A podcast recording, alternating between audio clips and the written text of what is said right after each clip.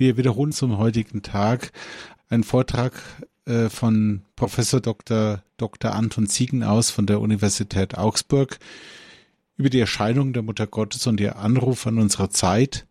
Dieser Vortrag wurde gehalten beim Kongress Freude am Glauben im Jahr 2008.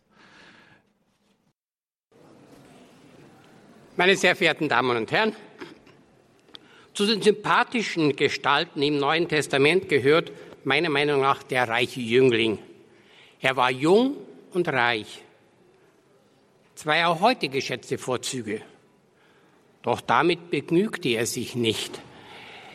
Ihn kennzeichnet die Frage, was man tun müsse, um das ewige Leben zu erlangen. Jesus verweist ihn auf die Gebote, auf die Gottes- und Nächstenliebe. Der junge Mann fragt, was er selbst tun müsse. Viele wollen nur andere bessern, die Großindustriellen, die Politiker, die Kirche. Ja, wenn ich Papst wäre, so denkt mancher Weltverbesserer, ich würde die Kirche bald in Ordnung bringen und mit ihr die Welt. Statt an die eigene Brust zu klopfen, schlagen wir lieber an die der anderen. Irgendwo muss man doch anfangen zu schlagen. Angesichts der vielen Gesundheitsapostel fragt man sich wirklich, was sollen wir tun? Ist die Frage ehrlich gemeint? Weiß nicht jeder, was er tun soll? Sie haben Mose und die Propheten, wird schon dem in die Hölle verdammten Lebemann im Lukasevangelium gesagt. Aber er meint, wenn jemand von den Toten auferstehen würde, dann müssten auch seine Brüder sich bekehren. Sie wissen, was sie tun sollten, aber wollen es nicht wissen. Die überaus große Anzahl von Marienerscheinungen, die aus den ersten Jahrhunderten berichtet werden, aus den meisten Jahrhunderten berichtet werden, stellt ein einzigartiges Phänomen in der Religionsgeschichte dar das Zeugnis ablegt von dem Glauben an Gottes Wundermacht und an die besondere Mittlerschaft und Wirksamkeit der Gottesmutter. So Hermann Leis. Und Leo Schäfzig sagt, die Erscheinung manifestiert die Gegenwärtigkeit der Person und des Wirkens Mariens innerhalb der Geschichte. Trotz der Bedeutung der Marienerscheinungen im Leben der Kirche muss gesagt werden, sie gehören in ihrer theologischen Qualifikation noch in die Reihe der Privatoffenbarungen, der Relevatio privata auf Lateinisch, und werden von der Kirche, falls sie als echt anerkannt werden, nicht als glaubensverbindlich für die Gläubigen betrachtet. Verbindlich ist nur die sogenannte Relevatio Publica, die offizielle, mit Jesus Christus abgeschlossene Offenbarung. Doch darf nicht übersehen werden, dass in der Neuzeit einige Erscheinungen den Rahmen der Privatoffenbarung des Privaten weit überschritten haben und die Bedeutung für die ganze Kirche erlangt haben. Welchen Sinn hat nun eine Erscheinung Mariens und ihre Botschaft, wenn sie nicht im strengen Sinn im Glauben angenommen werden müsse? Die Botschaften dieser Erscheinungen bringen im Vergleich zur offiziellen Offenbarung, nach der sie beurteilt werden, keine neue Wahrheit, kein zusätzliches Wissen, in der Theologie spricht man vom prophetischen Charakter dieser Botschaften, wobei dieser nicht eine Voraussage über die Zukunft meint, sondern ein Hinweis auf das Gebot der Stunde, auf das, was von der offiziellen Offenbarung her schon bekannt ist, aber zu wenig betrachtet, beachtet wird sein soll. In Guadeloupe erschien 1531 auf dem Mantel der Bild einer Frau, die weder ein Indio-Gesicht noch ein weißes Gesicht zeigte, sondern ein Mestizengesicht. Die Jungfrau von Tepeyac trug keine Maske wie eine indianische Göttin. Sie ist die Mutter des Erbarmens. Das Bild stand außerhalb der Reihe von Sieger und Besiegten und öffnete die Bereitschaft für das Evangelium, sodass sich trotz der Grausamkeit der Eroberer zwischen 1531 und 41 sieben bis acht Millionen Indios taufen ließen. Unter dem Zeichen der Morenita gelang die Synthese der beiden Kulturwelten. Johannes Paul II. nennt Guadeloupe wörtlich das Heiligtum des Volkes von Mexiko und ganz Lateinamerika. Die Erscheinung der Morenita überwand die rassischen und kulturellen Schranken, die sich der Missionierung entgegenstellten. Quantitativ und qualitativ übersteigt diese Erscheinung klar den Rahmen einer Privatoffenbarung. Um die großen Erscheinungen des 19. und 20. Jahrhunderts besser zu verstehen, muss man sich die politische Lage in Europa vor Augen halten. Frankreich litt unter den Folgen der Revolution von 1789. Alle Priester wurden damals gezwungen, den Eid auf die Verfassung abzulegen. Wer es nicht tat, konnte nur im Untergrund weiterwirken und riskierte die Guillotine. Die Göttin Vernunft wurde ausgerufen, ein revolutionärer, im Kern antichristlicher Kalender wurde eingeführt. Napoleon beendete zwar die Revolution, aber sein autokratisches Regime nahm den Papst in Gefangenschaft.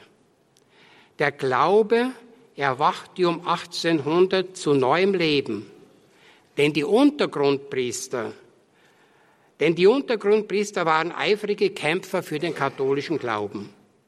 Aber die Tradition des katholischen Glaubenslebens, die Bräuche und Strukturen waren abgerissen. Vor allem auf dem flachen Land war das Leben entchristlicht. In Italien hat der Kampf um die nationale Einheit und damit gegen Kirchenstaat und Papst alle Energie in Anspruch genommen. Die Freimaurer, Garibaldi war ein Freimaurer, führten in Italien, Frankreich und Portugal einen starken Kampf gegen die Kirche.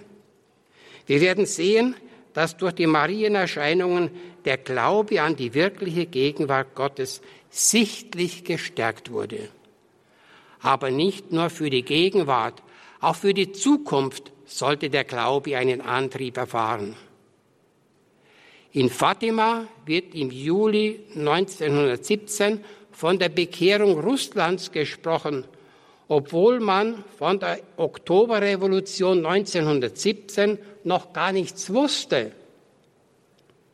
Auch die Erscheinung im belgischen Borin 1932, 33 und Baneux 1933 haben im Hinblick auf die Machtergreifung Hitlers und ihren schrecklichen Folgen einen politischen Bezug die Zeitnähe der Marienerscheinungen ist zu beachten. Es geht ihnen nicht nur um das Heil des Einzelnen, sondern sie richten sich an die ganze Menschheit. Nun zur Botschaft einiger Marienerscheinungen der Neuzeit. Die Aufzählung der bekannten im Rahmen der Privatoffenbarung überschreitenden Marienerscheinungen beginnt mit der Erscheinung in der Kapelle der Vizentinerinnen Rue de Bac, Paris, im Jahr 1830 an Katharina Labouré. Daraufhin wurde die sogenannte wundertätige Medaille geprägt, die millionenfach verbreitet viele Bekehrungen und Wunder hervorgerufen haben. Aus den Edelsteinen an den Händen der unbefleckten Empfängnis strömen Strahlen, welche auf die durch Maria vermittelte Gnade hinweisen. Einige Steine ohne Strahlen mahnen an die Gnaden, um die man nicht gebetet hat. Zu Mariens Füßen die Weltkugel. Zwölf Sterne umgeben die apokalyptische Frau, die der Schlange den Kopf zertritt. Die Umschrift lautet, O Maria ohne Sünde, empfange bitte für uns, die wir unsere Zuflucht zu dir nehmen. Auf der Rückseite der Medaille findet sich das Kreuz über einem M und darunter das Herz Jesu, durchbohrt von den Sünden der Menschen und aus Liebe zu uns, und das Herz Mariens, das von Dornen umgeben wird und am Leiden Jesu teilnimmt.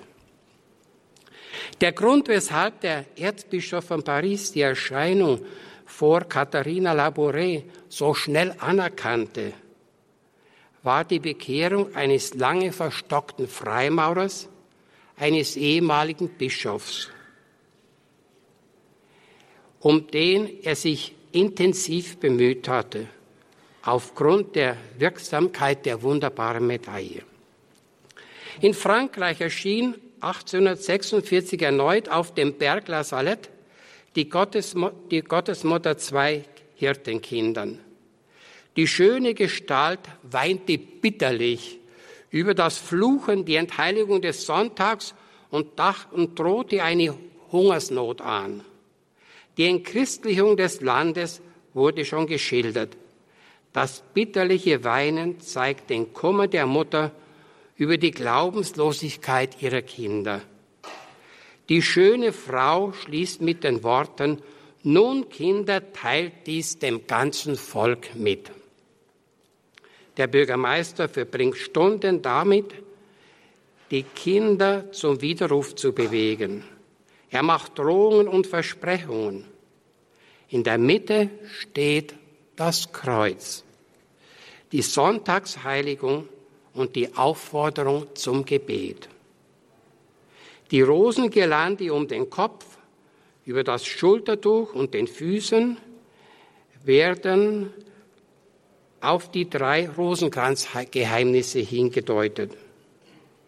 In den Monaten und Jahren danach zogen zu Tausenden die Pilger hinauf, beichteten und empfingen die Kommunion.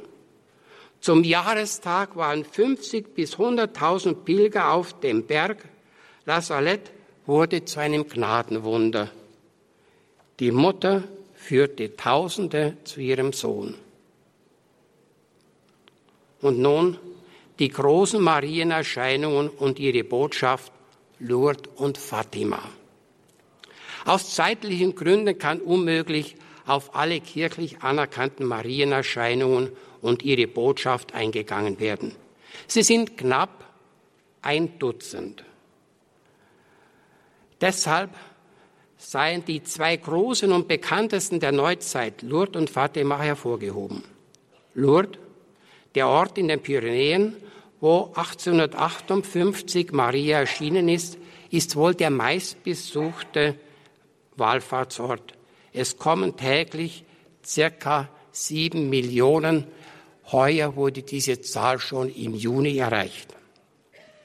Jedoch ist die Botschaft von Lourdes knapper. Den Ekstasen Bernadettes gilt das Interesse. Auffällig sind die Heilungswunder, die ganz allgemein festgestellt werden. Während man in der Öffentlichkeit Europas die Kranken eher versteckt, werden sie hier in die Mitte gestellt. In Fatima im Jahr 1917 erreicht die Erscheinung geradezu kosmische Ausmaße, nicht nur wegen des Sonnenwunders, sondern auch in politischer Hinsicht. Stichworte Weihe Russlands, Zweiter Weltkrieg. Vor allem aber ergeht in Fatima ein sehr entschiedener Anruf an die Menschen zu Gebet und Buße. Inhaltlich ist bei den Erscheinungen zu eigen, das Ewige über die Zeitliche zu stellen. Das Eingangsthema vom 13. Mai 1917 gibt wohl das Leitmotiv an. Papst Benedikt der 16. stellt in seiner Hoffnungsenzyklika fest, dass in der Neuzeit die christliche von Gott geschenkte übernatürliche Hoffnung durch den Fortschrittsglauben ersetzt wird. Es bedürfe dann keines Erlösers mehr. Auf Lucias Frage am 13. Mai, woher kommen Sie, also am ersten Erscheinungstag, woher kommen Sie, antwortete die Erscheinung, ich komme vom Himmel. Nach der Aufforderung, die nächsten sechs Monate hierher zu kommen, kommt Lucia wieder zum Thema zurück, das sie offensichtlich nicht loslässt. Komme ich auch in den Himmel? Und Jacinta und Francisco? Nachdem diese Fragen bejaht wurden, fragt Lucia nach zwei verstorbenen Freundinnen. Ist Maria das Neves schon im Himmel? Jawohl. Und Amelia? Sie bleibt bis zum Ende der Welt im Fegfeuer. Dann die entscheidende Frage. Wollt ihr auch, wollt ihr euch Gott darbringen, um alle Leiden zu ertragen, die er euch schicken wird, zur Sühne für alle Sünden, durch die er beleidigt wird und als Bitte um die Bekehrung der Sünder? Ja, wir wollen es. Ihr werdet also viel leiden müssen, aber die Gnade Gottes, die Gnade Gottes wird eure Stärke sein. Am 13. Juni, offensichtlich ganz fasziniert von der Schönheit der Frau, spricht Lucia ihre Himmelssehnsucht aus. Ich möchte Sie bitten, uns in den Himmel mitzunehmen. Am 13. Juli fordert die Frau die Kinder auf, opfert euch für die Sünder und sagt oft, besonders wenn ihr ein Opfer bringt, Jesus, ich tue das aus Liebe zu dir für die Bekehrung der Sünder und zur Sühne der Sünden gegen das unbefleckte Herz Maria. Und dann sehen die Kinder die Schrecken der Hölle. Die Umgebung hörte einen Schmerzensschrei Lucias. Wenn eingangs gesagt wurde, die Bedeutung der Marienerscheinungen liege nicht in der Offenbarung einer zusätzlichen Wahrheit, damit Christus die Offenbarung abgeschlossen ist, sondern im prophetischen, das heißt im Hinweis auf das Gebot der Stunde, auf das, was von der offiziellen Offenbarung her schon bekannt ist, aber nicht oder zu wenig beachtet wird. So heißt dies ganz konkret. Mancher mag erschüttert darüber sein, dass Amelia bis zum jüngsten Tag im Fegfeuer sein muss, wo man doch heute schon bei der Beerdigung die Leute heilig spricht. Und dann, dass es sogar eine Hölle geben soll. Für viele sind solche Vorstellungen gute Gründe, die Echtheit der Erscheinung von Fatima zu verneinen. Aber auch das Neue Testament spricht von der Hölle und warnt davor. Vor allem aber ist der Gedanke an den Himmel, ist, hat der Gedanke an den Himmel die Kinder so stark beeindruckt. Insofern will Fatima keine Angst verbreiten. Wegen der Höllenvision lehnen zwar einige diese, diese Echtheit ab. Fatima will die Freude in die Mitte stellen. Die Sorge, das ewige Heil nicht zu erreichen, wirkte bei den Kindern nicht in, als Niedergeschlagenheit, sondern wirkte als opferbereite Liebe. Das heißt, zum Opfern für die Bekehrung der Sünder. Dazu haben Leugner der Hölle, die sagen, das gibt's gar nicht, kein keinen Grund. Warum soll ich ein Opfer bringen, dass jemand nicht verdammt wird? Warum soll ich beten, wenn es das gar nicht gibt? In den Botschaften der Rosenkranzkönigin, wie sie sich selbst bezeichnete, fällt die ständige Mahnung zum Rosenkranzgebet und zum Opfer auf. Für die Kenner der Schriften ist es unbestritten, unbestritten, dass der große Opferwille der Kinder und der Bußgeist von der Höllenvision angeregt war, um Sünder zu bekehren. Am meisten wurde Jacinta zur Opferbereitschaft durch die Höllenvision angeregt. Lucia schreibt, die Vision von der Hölle hatte Jacinta dermaßen mit Entsetzen erfüllt, dass alle Bußübungen und Abtötungen ihr wie nichts erschienen wenn sie nur einige Seelen aus der Hölle bewahren konnte. Als Jacintas Bruder Francisco im Sterben lag, gab sie ihm ihre Empfehlung mit, wörtlich, grüße unseren Herrn und unsere liebe Frau von mir und sage, dass ich alles erdulde, was sie wünschen, um die Sünder zu bekehren und dem unbefleckten Herzen Mariens Sühne zu leisten. Hinter den Opfern und Leiden stand die Liebe zu Jesus und seiner Mutter. Und in dieser Liebe haben die Seherkinder für die Sünder geopfert. Der unaufgeklärte Mensch von heute kann mit Sünde nichts anfangen. Sie hat nichts mehr mit Gott zu tun. Man sündigt höchstens gegen die Figur, wenn man zu viel hat und zu viel ist. Die Erlösungstat Christi führt uns auch das Gewicht der Sünde vor Augen. Karl Barth sagt einmal, erst wenn wir das eingesehen hat, haben, was unsere Versöhnung, was unsere Versöhnung Gott kostet, in der Person seines Sohnes sich selbst, dann ist es aus mit dem gemütlichen Leichtsinn, der alles mit menschlicher Schwäche entschuldigen möchte. Wir wissen auch heute nicht mehr, was Sühne ist und fragen angesichts des Sühnetodes Jesu verständnislos, ob denn Gott ein Buchhalter sei, der für alles Ausgleich verlangt. Wer aber nicht mehr um Sühne weiß, kann das Leid nicht erklären und wird nur den Ausweg zur Sterbehilfe kennen, wenn die Schmerzen zu groß werden. Wir lösen unsere Probleme mit Töten.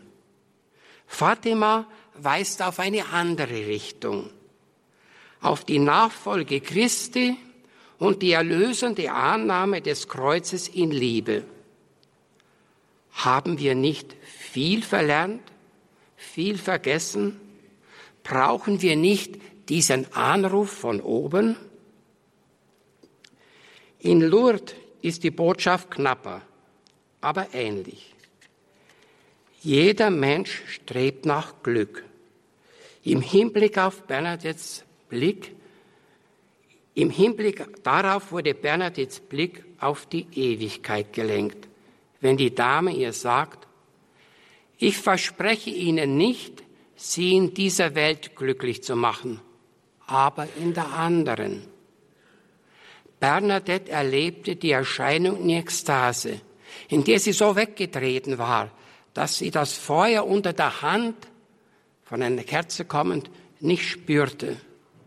Wie die Fatima-Kinder war auch sie von der Sehnsucht ergriffen, die man wohl Himmelssehnsucht nennen dürfte.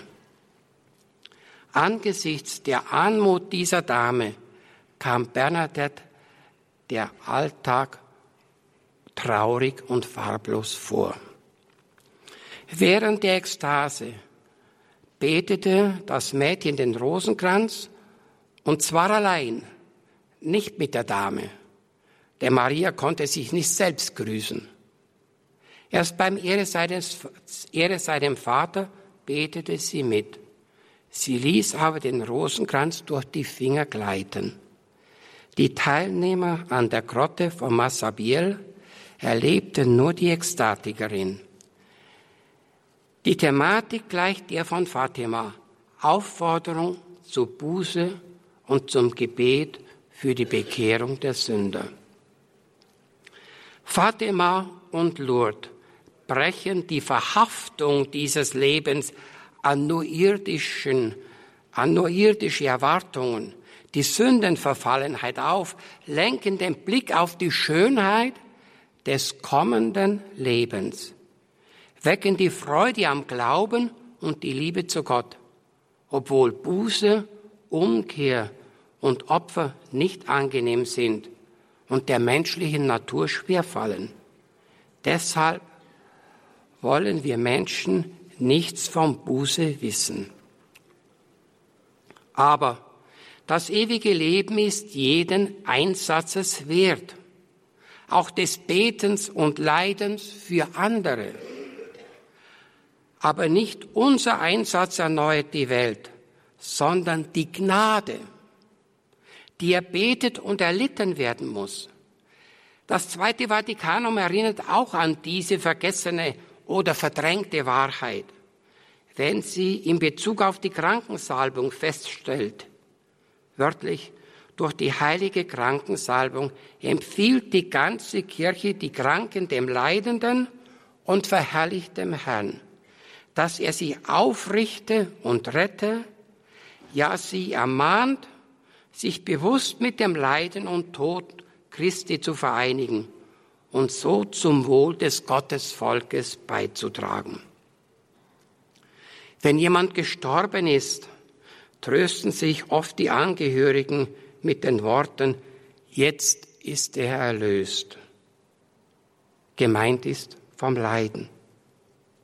Fatima will uns im Sinn des Neuen Testaments vor leichtfertigem Heilsoptimismus warnen. Die Kirche müsse rufen, stellt einmal die bekannte Demoskopin Nölle Neumann fest. Der Anruf Mariens an unsere Zeit mahnt uns zum Gebet, vor allem des Rosenkranzes. Bei allen diesen Marienerscheinungen wird zum Gebet gemahnt und meistens zum Rosenkranz. Und dazu die ewige Berufung zu bedenken. Auf Jesus blickend, der für andere gestorben ist, soll die Sünde als die tiefste Not erkannt werden und die Bereitschaft für andere zu tragen. Nicht nur für die irdischen Bedürfnisse, sondern auch für das ewige Heil des Menschen haben wir Verantwortung. Dieses Leben der Buße ist düster, mag jemand meinen. Wirklich?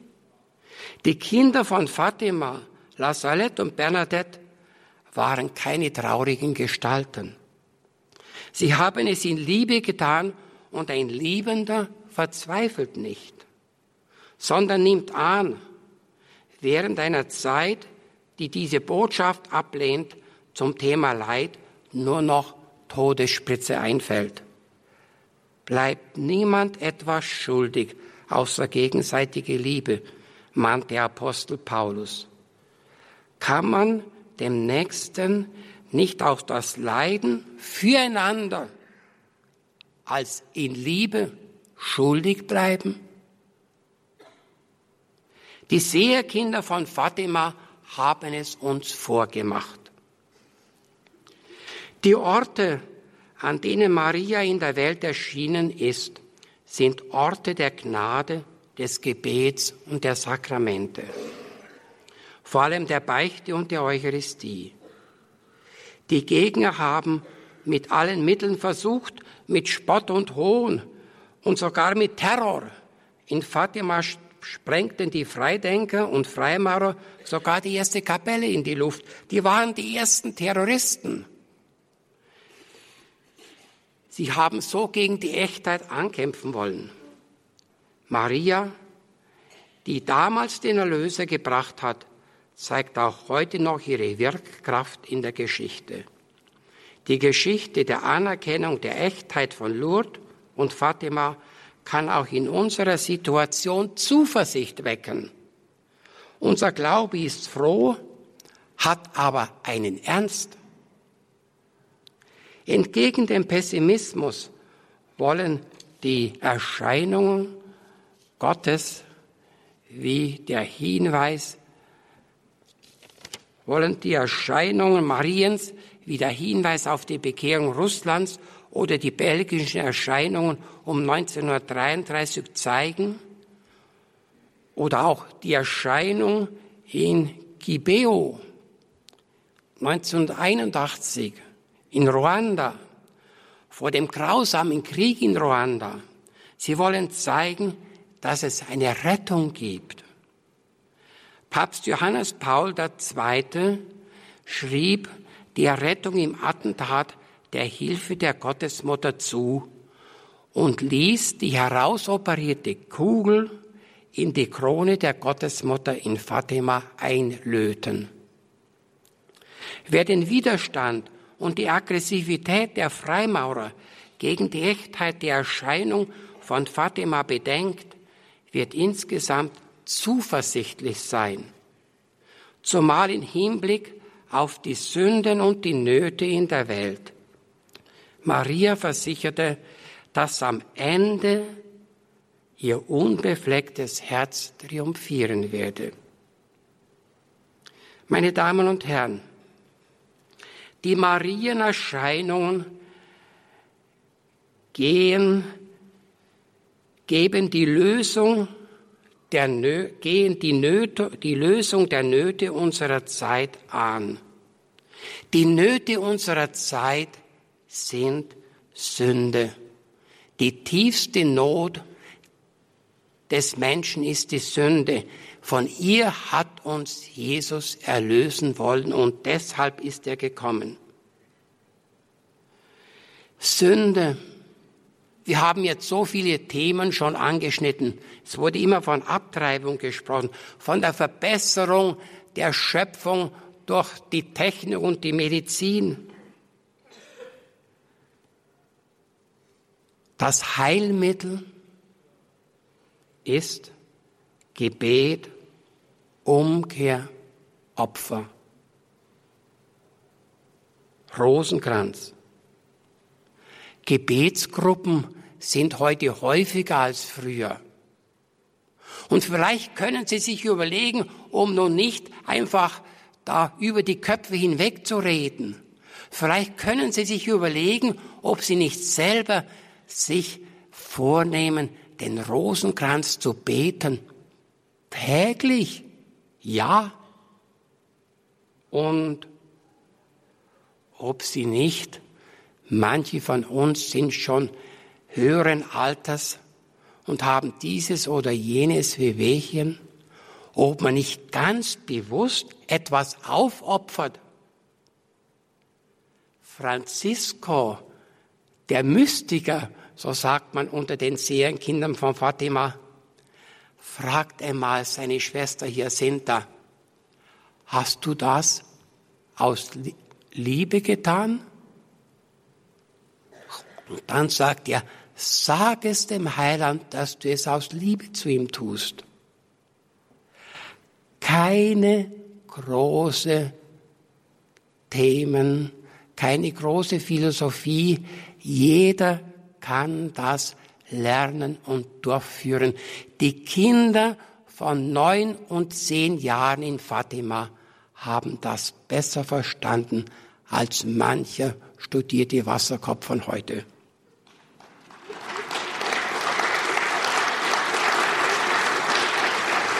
Aber nicht unser Wille und unser Opfer macht es aus. Entscheidend ist, dass wir an die Gnade glauben. Meine Damen und Herren, wenn man die Geschichte nach den Erscheinungen liest, da muss man sich wundern, dass überhaupt diese Erscheinung der Glaube sich durchgesetzt hat. Portugal war in der Hand der Freimaurer und Liberalen. Und die haben Soldaten geschickt, um die Leute zu hindern, an den Erscheinungsort zu gehen.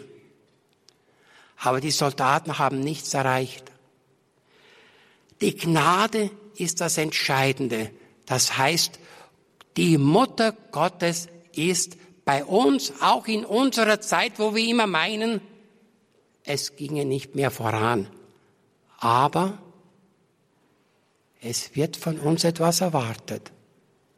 Gebet, Opfer, Buße und hast du es in Liebe getan? Dankeschön.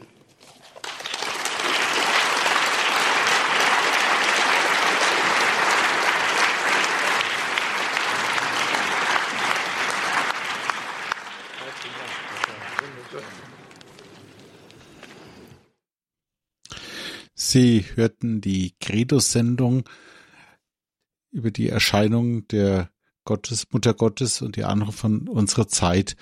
Ein Vortrag aus dem Kongress Freude im Glauben aus dem Jahr 2008 von Professor Dr. Dr. Anton Ziegenaus von der Universität Augsburg übertragen.